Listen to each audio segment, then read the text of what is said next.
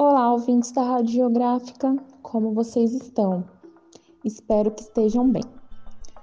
O episódio dessa semana vem seguindo a nossa proposta de tratar temas mais voltados para a educação do ensino básico, temas que interessam vestibulandos, concurseiros, estudantes. E também não deixa de de estar dentro da nossa geografia, dentro do processo de conhecimento geográfico. Hoje é dia 20 de novembro, o dia que é marcado pelo Dia da Consciência Negra.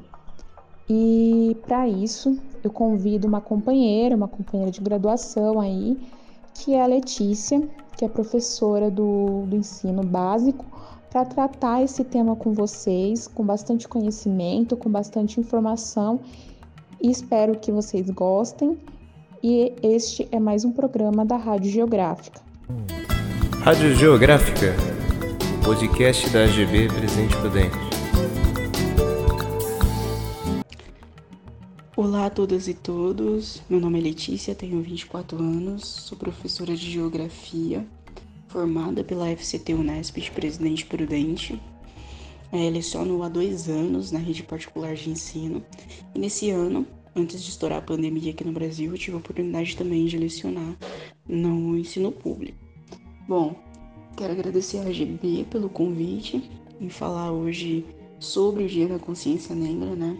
Dia esse aí marcado pelo pela morte de Zumbi dos Palmares, um dos principais representantes à resistência à escravidão na época do Brasil colonial.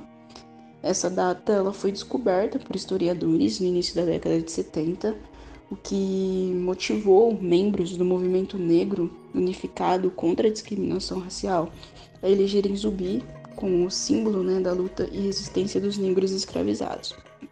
É, essa data ela começou a ser pensada como um símbolo né, é, no governo Lula, que determinava a inclusão da temática História e Cultura Afro-Brasileira no currículo dos currículos escolares, mas ela foi oficializada mesmo no governo Dilma é, por uma lei.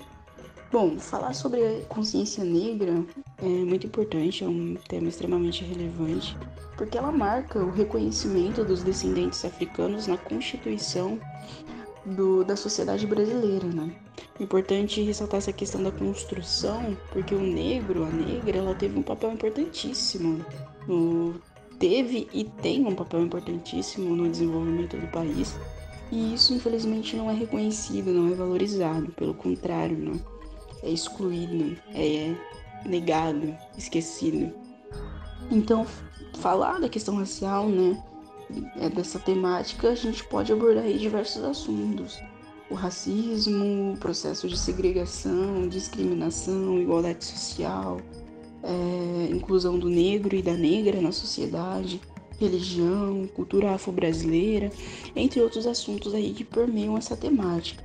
E falar sobre isso também é pensar e questionar se essa, se essa temática ela está presente principalmente dentro das escolas, nos debates dentro da escola, né? Porque eu fico me perguntando que se para falar de questão racial, a gente precisa, dentro das escolas, né, especificamente falando, a gente precisa chegar no dia 20 de novembro. Acho que não, né? Acho que a questão racial ela precisa tornar uma centralidade também dentro das salas de aula, né? Não ser trabalhada como é, uma matéria, um assunto secundário, né? Mas é preciso dar profundidade a esse assunto, não trabalhar no plano da superficialidade. Então os professores eles precisam trabalhar mais esse assunto dentro da sala. Eu vejo com os meus alunos é, eles falam que esse assunto sobre questão racial sempre foi um assunto secundário, nunca foi aprofundado. Então ele precisa estar mais presente dentro da sala de aula, principalmente se a gente tiver alunos negros, né? Alunos e alunas negros e negras, né, dentro da sala de aula. Apresentar para eles o que é o racismo estrutural, né? Como isso foi introduzido na nossa sociedade, né? Como isso é materializado hoje em dia. E pensar também na questão racial é questionar se esses assuntos são cobrados dentro dos vestibulares e dos concursos, ou seja, será que esses assuntos caem? Se sim, como? Né? Pode ser que eles caiam, né? Pode ser que sejam assuntos que, que estejam lá presentes, é, seja num, numa redação, ou seja, na, na área de humanos, que provavelmente é o que acontece, né? Cai em história, sociologia, ou até mesmo geografia. Então pode ser que seja abordado aí o Brasil colonial, pode ser que seja abordado assuntos mais recentes como sistema de cota, segregação racial, a luta antirracista que teve uma manifestação bem grande aí nas mídias sociais, ou até mesmo manifestações mais radicais nos Estados Unidos. Então pode ser que sim, mas é uma incerteza, né? Então a gente não tem uma certeza de que esse assunto pode ser efetivamente abordado nos, nos vestibulares ou nos concursos que são provas aí nacionais. E se não cai, né? Eu acredito que não, não muito, porque eu não lembro de algum vestibular ou de algum concurso que na sua redação tenha, tenha é, adotado a temática da questão racial, né? Então pode ser que seja bem, bem é, vago isso, essa, essa temática dentro dessas provas. E se não caem com tanta frequência, ou se caem muito pouco, é porque não está, não está trabalhando como deveria na base, né? Que é nas escolas. E também no ensino superior, né? Então os professores, eles precisam é, pensar em como dar profundidade nesse assunto, em como ele tornar, tornar ele central também, né? Seja através de livros, seja através de documentários, de filmes, enfim, não importa o meio, o importante é estar sempre debatendo essa questão dentro das salas de aula. É mostrar para os alunos que a gente vive ainda uma cultura escravista, né? Onde a população negra ela é excluída espacialmente, politicamente, economicamente, socialmente e culturalmente apresentar para os alunos é, as figuras importantes na luta pela igualdade racial, aquelas que foram importantes no passado e as que são importantes hoje no presente também, né? É, a gente teve aí recentemente uma figura muito importante, né, que infelizmente foi assassinada, que foi a Marielle Franco. Então a gente precisa falar também dessas representatividades de hoje em dia. Enfim, o fim da escravidão ele não significou que o fim dos, dos preconceitos racistas. É, a gente tem um exemplo aí como o apartheid na África do Sul, né? As leis segregacionistas na, nos Estados Unidos. Então a morte da população negra ela continua acontecendo e ela é apoiada por um Estado e por uma população racista, população essa branca e privilegiada, né? Então, é, a gente precisa dar importância, né, para o movimento negro. Por isso que a escola tem que trabalhar esses temas, né? As salas de aula precisa ter esse tema presente. É, apresentar dados, né, também para os alunos. São pessoas brancas, né? A maioria do, do, do analfabetismo aqui no Brasil é, de pessoas autodeclaradas pretos, pretas, pardos e pardas. É, a população negra tem mais dificuldade de ingressar no mercado de trabalho, de se manter no mercado de trabalho, tem os salários mais baixos. E isso é o racismo estrutural, né? Que precisa ser combatido.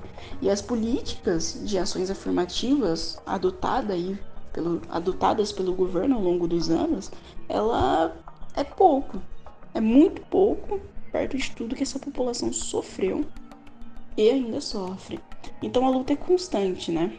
E sempre vai ser. Então a gente precisa falar disso e trabalhar isso dentro das salas de aulas, que é fundamental levar isso para as escolas, não só no dia 20 de novembro, mas durante todo o período é, escolar. Bom, para finalizar, eu deixo algumas referências aqui é, dois livros da Djamila Ribeiro, Pequeno Material Antirracista e Lugar de Fala, que são leituras simples para entender mais sobre o assunto. É, um livro da Angela Davis, Mulheres, Raça e Classe, sobre o feminismo negro. E o livro é, Racismo Estrutural, do Silvio de Almeida. Então, aqueles que tiverem interesse e quiser ler esses livros, ficam aí como referência. E muito obrigado por me dar a oportunidade de falar um pouquinho sobre esse dia. E é isso, ouvintes. Espero que vocês tenham gostado do tema de hoje, que vocês consigam aproveitar as reflexões propostas pela Letícia e que o dia de hoje, com o episódio, com todas as informações que são, estão sendo disponibilizadas, vocês consigam trazer muitas reflexões sobre o que é o Dia da Consciência Negra. Gostaria aqui de agradecer a Letícia pelo, pelo conteúdo que tão grande e tão rico que ela nos trouxe. E é isso. É, até o próximo programa e o próximo episódio. Tchau. Este foi mais um episódio da Rádio Geográfica. Nos sigam nas redes sociais e até o próximo episódio.